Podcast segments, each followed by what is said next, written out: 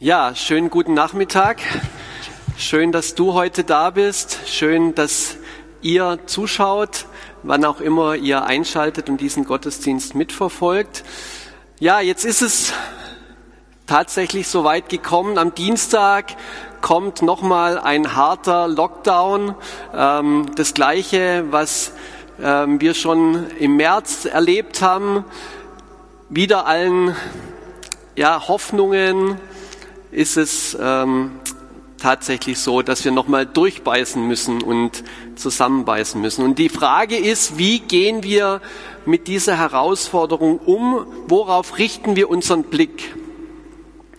Ich möchte uns heute mit dieser Predigt ermutigen, unser Blick nicht auf das zu richten, was wir nicht ändern können. Es gibt definitiv in den nächsten Wochen jede Menge Dinge oder in den nächsten Monaten jede Menge Dinge, die du und ich nicht ändern können. Wir können die staatlichen Maßnahmen, egal ob wir sie für gut oder nicht so gut, passend oder nicht passend halten, nicht ändern.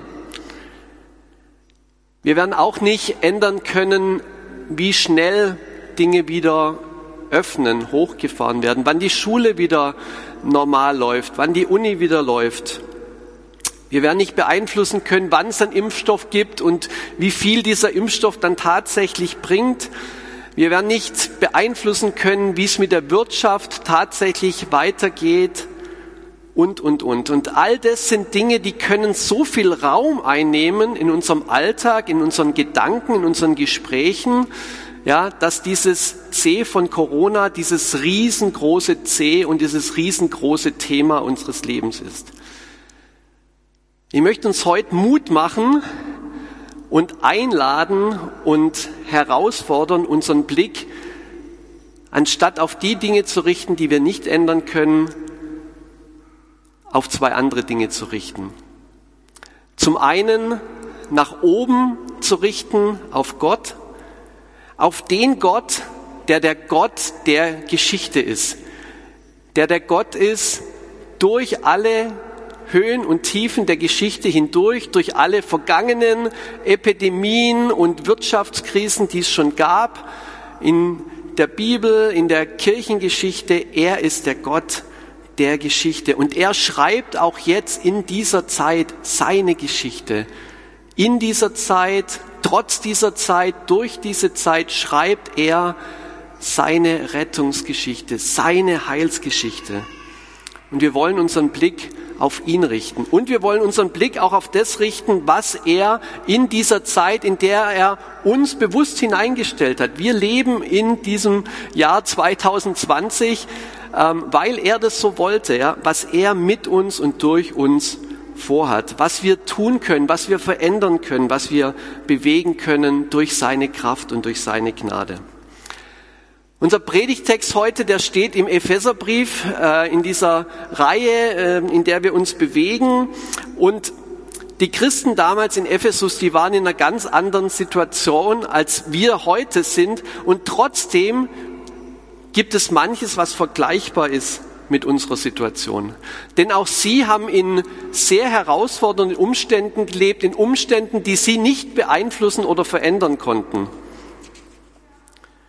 Die Christen damals in Ephesus waren eine kleine Minderheit, die sich in Häusern getroffen hat, in einer riesig großen Stadt, wo alle Menschen um sie herum komplett andere Werte und anderen Glauben hatten und sie waren eigentlich jederzeit von einem Lockdown ihrer Hauskirchen bedroht.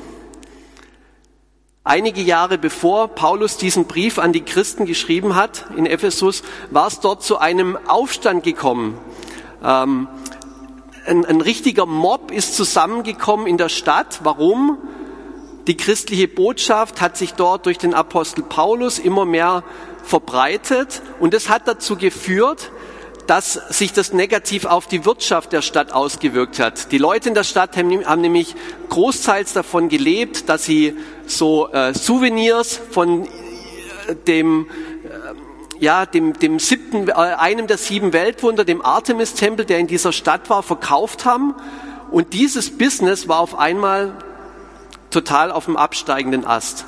Und das hat für Unmut gesorgt und die Leute äh, sind zusammengekommen, waren wütend, manche wussten gar nicht, warum sie da schreien. Sie waren im großen Amphitheater und haben geschrien und gerufen, groß ist die Artemis der Epheser.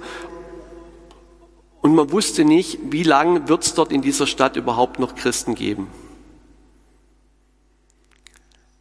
Ein Lokalpolitiker ist dann eingeschritten, die ganze Sache hat sich etwas beruhigt.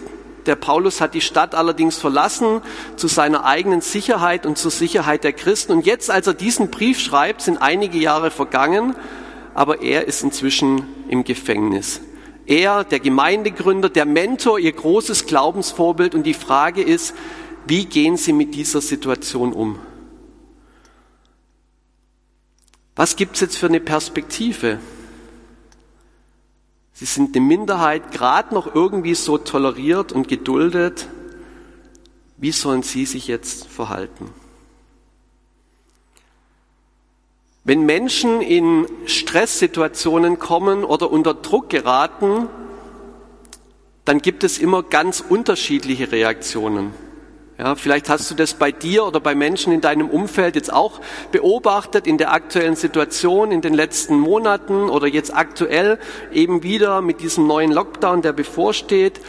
In manchen Leuten, da tobt die Wut. Ja, und prüf dich selber mal, was bei dir am ehesten deine Reaktion ist.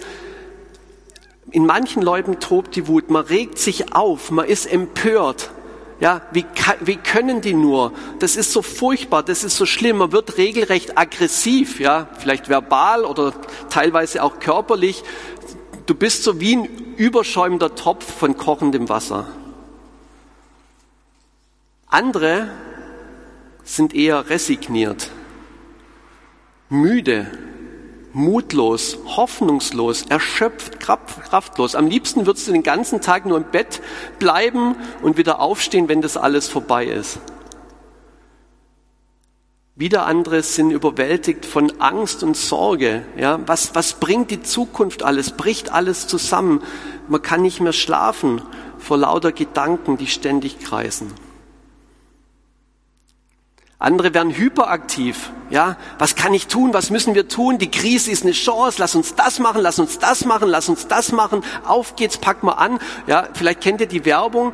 Äh, Gab es früher mal von diesem Duracell-Hasen, ja, der auf die Trommel schlägt. Der hat so das Gefühl, äh, die laufen die ganze Zeit äh, rum und treiben jeden an. Wir müssen, wir sollen, wir müssten doch nur. Andere, die lenken sich einfach ab. Man flüchtet sich irgendwo hin. Fernsehen, Internet, Essen, Alkohol, was auch immer, alte Gewohnheiten, die du eigentlich schon los warst, melden sich auf einmal mit einer Wucht wieder zurück, neue Abhängigkeiten entstehen vielleicht. Wie gehst du mit Stress, Druck um? Wie gehst du mit dieser aktuellen Situation? Und vielleicht schüttelst du es auch einfach ab, aber vielleicht ist das eine dieser Reaktionen, die du an dir auch wahrnimmst. Und wenn das passiert, wenn Menschen so unterschiedlich reagieren unter Stress und unter Druck, ist eines ganz klar. Da kann es sehr schnell zu Polarisierungen kommen.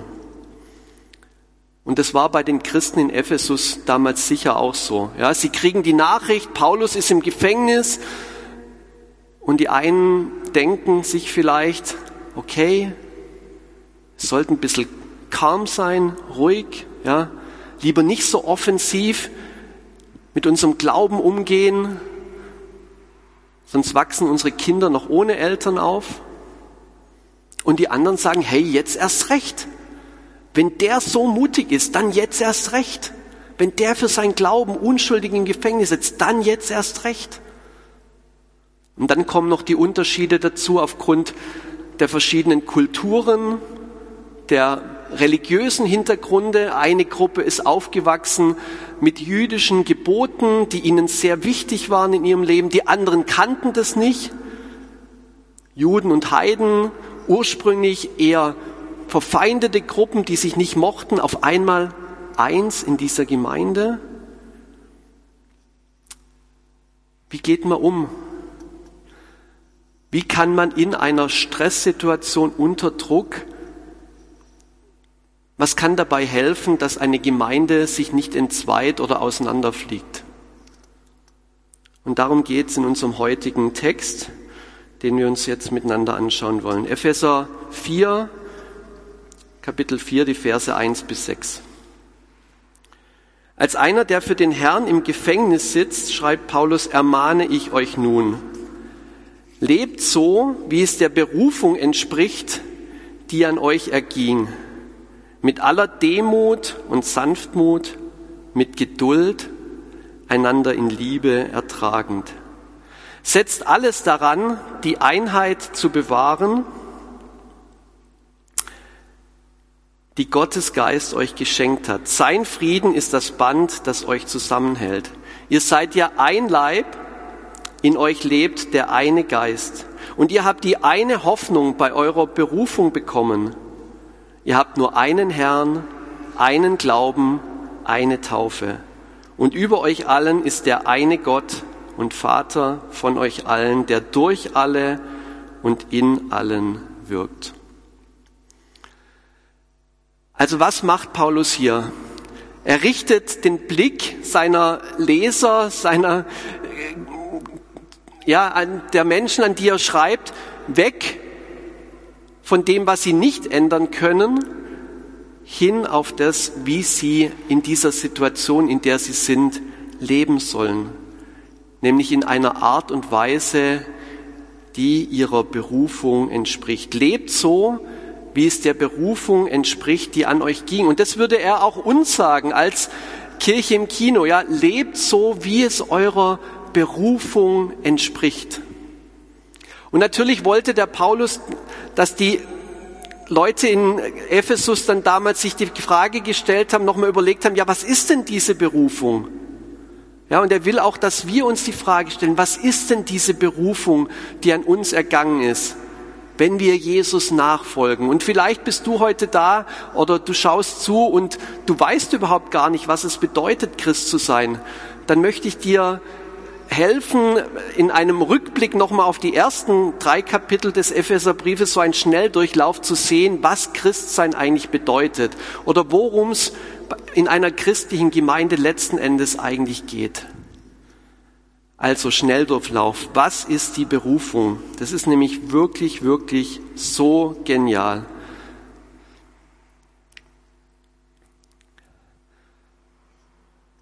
Paulus sagt im ersten Kapitel seines Briefes, ihr, die ihr Christen seid, als Minderheit in diesen Hauskirchen, geduldete Minderheit, jederzeit vom Lockdown bedroht, ja, endgültiges Aus eurer Glaubensgemeinschaft in dieser Stadt, ihr seid gesegnet mit allem geistlichen Segen des Himmels. Und dann zählt er einige Dinge auf und die müssen wir uns echt auf der Zunge zergehen lassen und irgendwie auch zulassen, dass der Heilige Geist es unserem Herzen nahe bringt, sonst bleiben das nur Worte. Ja. Ich möchte euch ermutigen, da echt dafür zu beten, dass das lebendig wird. Paulus sagt, ihr seid auserwählt vor Grundlegung der Welt. Bevor Gott diese Welt ins Dasein gerufen hat, bevor er diese Welt geschaffen hat, dieses ganze riesige Universum, hat er dich, wenn du Christ geworden bist, schon auserwählt gehabt, dass du einmal heilig und tadellos vor Gott stehst. Wow, das ist unglaublich. Unfassbar. Wir haben das in keiner Weise verdient. Ja, wir sind nicht von uns aus heilig und tadellos. Aber Gott hat, bevor er die Welt erschaffen hat, diejenigen, die in Christus sind, auserwählt. Er hat dich in Liebe vorherbestimmt, Gottes Kind zu sein.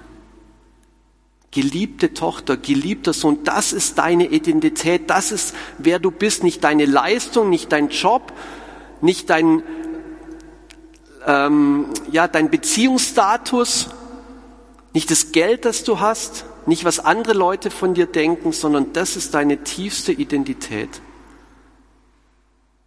Bist erlöst. Alle Schuld ist dir vergeben.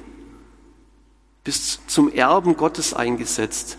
Mit dem Heiligen Geist versiegelt, der eine Anzahlung ist, dass Gott dir alles, uns alles schenken wird und uns tatsächlich ans Ziel bringt. Ja, mehr noch und wir gehen jetzt wirklich schnell durch. Gott hat uns vom Tod auferweckt. Und wir sind jetzt geistlich schon im Himmel eingesetzt mit Christus. Wir haben durch einen Geist Zugang zum Vater. Wir sind Teil von Gottes Haushalt, Gottes neuer Tempel, in dem er wohnt. Und zwei Dinge möchte ich noch herausgreifen. In Epheser 1, Vers 22 und 23. Alles hat Gott ihm, Jesus, zu Füßen gelegt und ihn, dem höchsten Herrn, zum Haupt seiner Gemeinde gemacht. Sie ist sein Leib. Der Schöpfer und Vollender aller Dinge lebt in ihr mit seiner ganzen Fülle. Das ist nicht unbedingt das, an was wir denken, wenn wir an Gemeinde denken, oder? Aber das ist, was Paulus sagt. Der Schöpfer und Vollender aller Dinge lebt mit seiner ganzen Fülle in seiner Gemeinde, in all denen, die seine Gemeinde ausmachen. Und noch ein weiteres, was zu dieser Berufung gehört. Jetzt sollen die Mächte und Gewalten in der unsichtbaren Welt durch die Gemeinde die ganze Tiefe und Weite von Gottes Weisheit erkennen. Das ist die Berufung. Das ist die Berufung.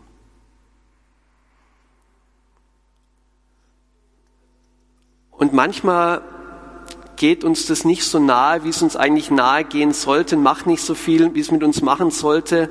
Und das hat verschiedene Gründe. Ähm, es hat sicher oft damit zu tun, dass wir einfach so in diesem Hier und Jetzt sind und dass diese Dinge abstrakt sind. Aber wenn der Heilige Geist es schenkt, dass uns manches von dem nahe kommt und unser Herz erwärmt und wir wirklich anfangen darüber zu staunen und anzubeten, dann verändert es unseren Blick. Und dann ist das der größte Ansporn, eben dieser gewaltigen Berufung würdig zu leben, entsprechend zu leben. Wenn Menschen eine Berufung haben, ein besonderes Amt zum Beispiel oder eine besondere Verantwortung, wir denken an Politiker oder Präsidenten oder kirchliche Würdenträger oder Professoren oder sonst was und die leben nicht entsprechend, dann fällt uns das auf, oder? Wenn jemand dem Amt, das er hat, nicht entsprechend ja, sich verhält, dann fällt es negativ auf. Ja. Ich nenne jetzt kein Beispiel aus der aktuellsten Geschichte von einem Präsidenten. Ähm, das geht ja, ging ja durch die Medien und hat uns alle sehr beschäftigt. Ähm, ich habe das mal erlebt als Student an der Uni, habe Wirtschaft studiert in Würzburg und hatte zwei Professoren. Der eine hatte den Ruf, dass er nachts in seinem Büro wechselnden Damenbesuch einschlägige Damen empfängt. Ja, das war seine Geschichte, da, da, darunter war er bekannt. Und ein anderer Professor hatte den Ruf, dass man ihn immer in der örtlichen Kneipe antrifft und er zu viel trinkt. Ja, passt nicht unbedingt zu dem Bild, was man von einem Professor hat. Wir, die Christen sind, Menschen, die zu Jesus gehören, haben die höchste Berufung, die es überhaupt in der ganzen Welt gibt. Und Paulus sagt, und er fordert die Christen auf, lebt entsprechend dieser Berufung. Sie soll sichtbar werden in eurem Leben. Ja? Man, soll das, man soll das erkennen. Das soll, das soll ein spürbarer und erkennbarer Unterschied sein. Und die nächsten drei Kapitel führt Paulus dann auf, was das alles beinhaltet. Da geht es um sämtliche Lebensbereiche, das Leben im Privaten, im Job, ähm, als Eltern, als Ehepartner, als Single, wie auch immer. Aber in diesen Versen, die wir vorhin gehört haben, geht es vor allem um einen Aspekt. Und der hat ganz viel damit zu tun, auch wie wir jetzt als Kirche, die wir so verstreut sind, ja, und die wir uns die nächsten Wochen nicht so treffen können werden, umgehen miteinander. Es geht nämlich um die Einheit. Es geht um die Einheit. Und Paulus sagt, setzt alles daran, die Einheit zu bewahren, die Gottes Geist euch geschenkt hat. Sein Friede ist das Band, das euch zusammenhält. Die Einheit war damals sehr bedroht, eben weil Leute so unterschiedliche Hintergründe haben und weil durch diesen Druck und Stress dann manchmal eben diese Unterschiede noch deutlicher ans Tageslicht treten. Und die gleiche Herausforderung besteht aber auch bei uns, ja, dass durch diesen Stress und den Druck jeder von uns dazu geneigt ist, zuerst mal mit sich beschäftigt zu sein und dass die eigenen Stressverhalten vielleicht besonders ans Tageslicht treten. Angst, Sorge, Hyperaktivität, Entmutigung, was auch immer. Und das kann uns entzweien. Und Paulus sagt, setzt alles daran, die Einheit zu bewahren.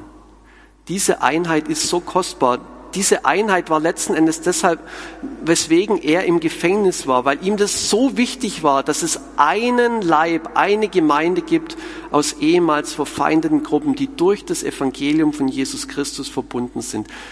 Und diese Einheit auch unserer Gemeinschaft ist ihm so kostbar. Warum? Weil es eine Einheit ist, die bereits besteht. Es ist nicht eine Einheit, die wir erst künstlich herstellen müssen, sondern es ist eine Einheit, die bereits besteht und die wir mit ganzer Kraft bewahren sollen. Es gibt nur einen Leib.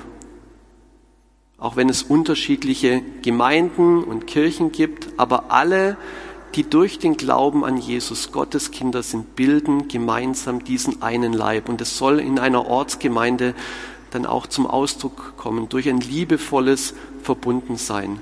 In euch lebt der eine Geist. Es gibt nicht einen Heiligen Geist für die Charismatiker und einen für die Evangelikalen. Es gibt nur einen Heiligen Geist. Und wenn wir unterschiedliche Hintergründe haben, dann haben wir trotzdem, wenn wir an Jesus glauben, diesen einen Heiligen Geist. Und es gibt nur eine Hoffnung.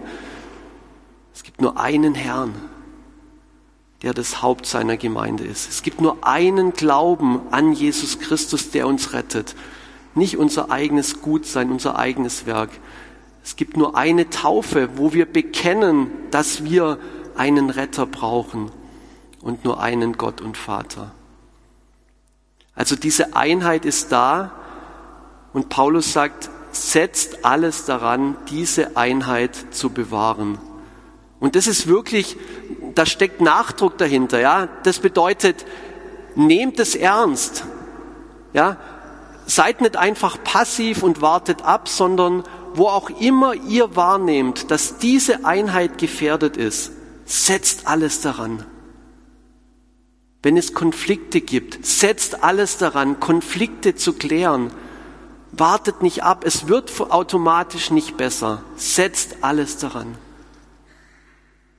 Wenn ihr wisst, dass es Leute gibt, die jetzt Mühe haben, wo Spannungen entstehen, wo sich Dinge polarisieren, setzt alles daran, die Einheit zu bewahren.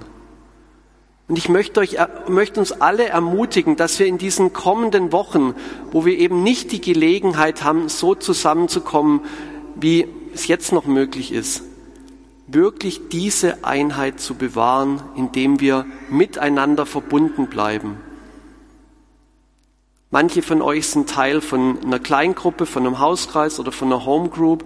Setzt alles daran, in dieser Zeit miteinander Verbindung zu halten. Ruft euch gegenseitig an. Fragt nach, wie es geht. Sorgt dafür, dass keiner irgendwie durch den Rost fällt oder übersehen wird. Und über das hinaus betet dafür, Herr, Wen kann ich anrufen? Wen kann ich ermutigen, ohne einen Stress zu haben, für alle da sein zu müssen? Ja, der Heilige Geist wird, wird uns dran erinnern, dass wir füreinander da sind. Aber das ist jetzt so, so, so wichtig, diese Einheit zu bewahren. Und es braucht dazu gewisse Charaktereigenschaften. Es braucht dazu Demut, Sanftmut, Geduld, und die Fähigkeit, einander in Liebe zu ertragen. Und das schauen wir uns nur ganz schnell noch an. Demut bedeutet, nicht überheblich, stolz, selbstgerecht auf andere herabzusehen. Ja, die Versuchung ist sehr groß, auch momentan, Rechthaber äh, zu sein, ja, oder, oder zu meinen, man hat in allem Recht und weiß alles besser. Und das bringt Leute auseinander. Ihr Lieben, keiner von uns hat eine Ahnung, wie man ein Land in einer Pandemie leitet, wie man eine Kirchengemeinde in einer Pandemie leitet, wie man eine Uni in einer Pandemie leitet oder eine Firma. Keiner. Das hat noch niemand erlebt. Und lasst uns in dem Sinne demütig, bescheiden, unserer eigenen Grenzen bewusst sein, auch der Ergänzung, die wir brauchen, bewusst sein. Lasst uns beten für die Politiker, die in so einer schweren Zeit Verantwortung tragen, anstatt uns nur aufzuregen und zu schimpfen. Lasst uns beten für die Leute, die in einer Gemeinde Verantwortung und Kirchen Verantwortung tragen, die schwere Entscheidungen treffen müssen und lasst uns zusammenstehen. Wir brauchen einander. Wir brauchen die Ergänzung. Ich brauche dich, du brauchst mich, wir brauchen einander. Das zweite ist Sanftmut, freundlich miteinander umzugehen. Ja, in unseren Worten, in unserer Haltung, in unseren Handlungen Freundlichkeit. Geduld. Geduld bedeutet auch die Schwächen und Fehler des anderen, die manchmal auch noch schlimmer werden. Gerade unter Stress und Druck kommen unsere Schwächen ja manchmal noch deutlicher zum Vorfall, Vorschein auszuhalten, geduldig zu sein und dann dieses einander in Liebe ertragen. Mit mir ist es manchmal schwierig. Meine Frau kann ein Lied davon singen, diese Woche war furchtbar schwierig. Ja. Also wir hatten keine gute Zeit. Gott sei Dank, gestern haben wir uns äh, sehr gut vieles wieder ausgeredet, aber äh, unter Druck und Stress ähm, bin ich nicht leicht zu haben. Sie auch nicht, aber das ist ein anderes Thema. Ähm, einander in Liebe ertragen. Manchmal geht es genau um das, einfach zu sagen, okay, hey, du bist schwierig, aber ich bin auch schwierig, ja, und wir halten es miteinander aus. Und wir kämpfen uns auch durch Sachen durch. Und wir bleiben einander treu. Bleibt bitte, ihr Lieben, auch wenn ihr jetzt zu Hause zuschaut, bleibt der Gemeinde treu. Wir gehören zusammen. Wir sind nach wie vor eine Gemeinde. Wir sind nach wie vor ein Leib, auch wenn wir uns derzeit nicht treffen können. Tragen wir einander in Liebe, ertragen wir einander in Liebe. Und wie ist das alles möglich?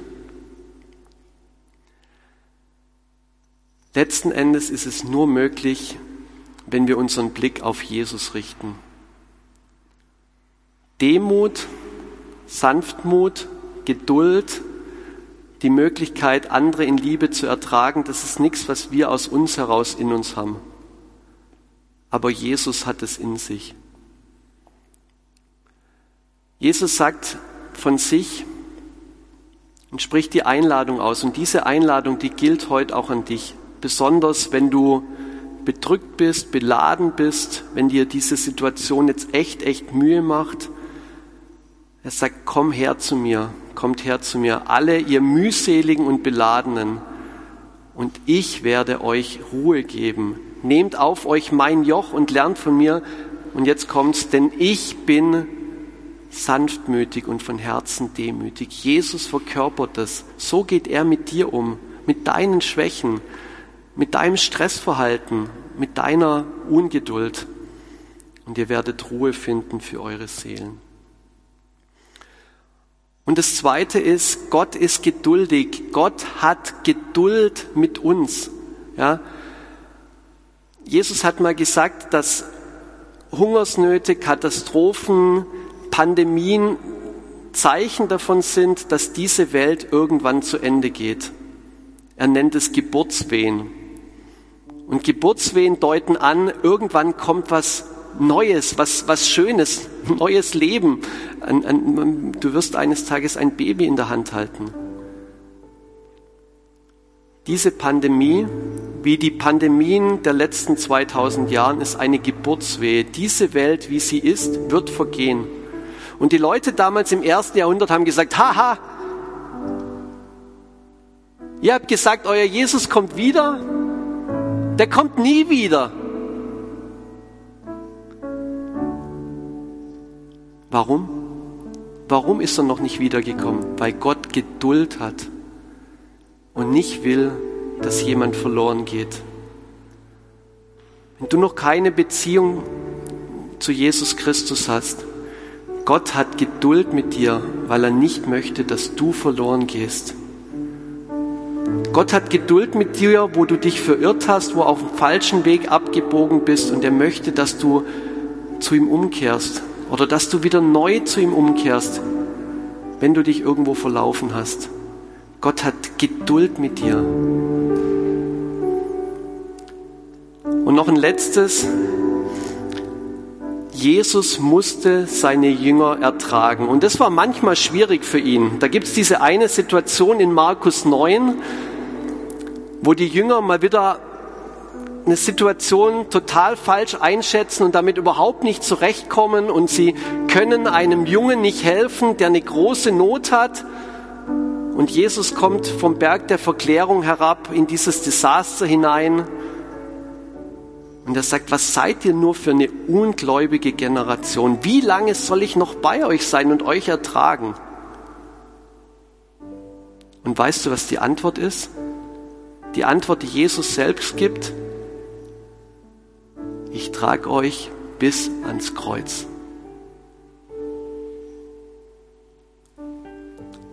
Nicht, weil ihr es verdient habt, sondern weil ich euch liebe, trage ich euch bis ans Kreuz. Das ist unsere einzige Hoffnung. Das ist das, was uns letzten Endes zusammenhalten lässt, dass Jesus derjenige ist, der uns bis ans Kreuz getragen hat, wo er gestorben ist für all unsere Schuld. Und dieser Tod am Kreuz und seine Auferstehung sind der Beweis, dass er eines Tages zurückkommen wird und alles gut wird. Kein Lockdown mehr, kein Corona mehr, keine Krankheit mehr, kein Leid, kein Tod, kein Schmerz, keine Sünde, kein Unglaube mehr neue Erde, neuer Himmel, ewige Gemeinschaft mit Gott. Ihr Lieben, lasst uns, wenn wir Jesus kennen, würdig wandeln dieser Berufung, weil Jesus es wert ist, weil Jesus es wert ist. Und lasst uns als Einheit zusammenstehen und durchgehen durch diese Zeit miteinander. Der andere braucht dich und du brauchst den anderen. Ruft euch an in den nächsten zweieinhalb, drei Wochen. Wir hoffen, wir können wieder Gottesdienst feiern irgendwann. Und wenn es länger dauert, dann stehen wir die Zeit länger gemeinsam durch, weil Gott baut in dieser Zeit jetzt gerade seine Gemeinde und er schreibt seine Geschichte und er benutzt dich. Und wenn du ihn noch nicht kennst, komm zu ihm es ist sein Angebot, sein Ruf an dich. Komm zu ihm. Nimm das an, was Jesus am Kreuz für dich getan hat.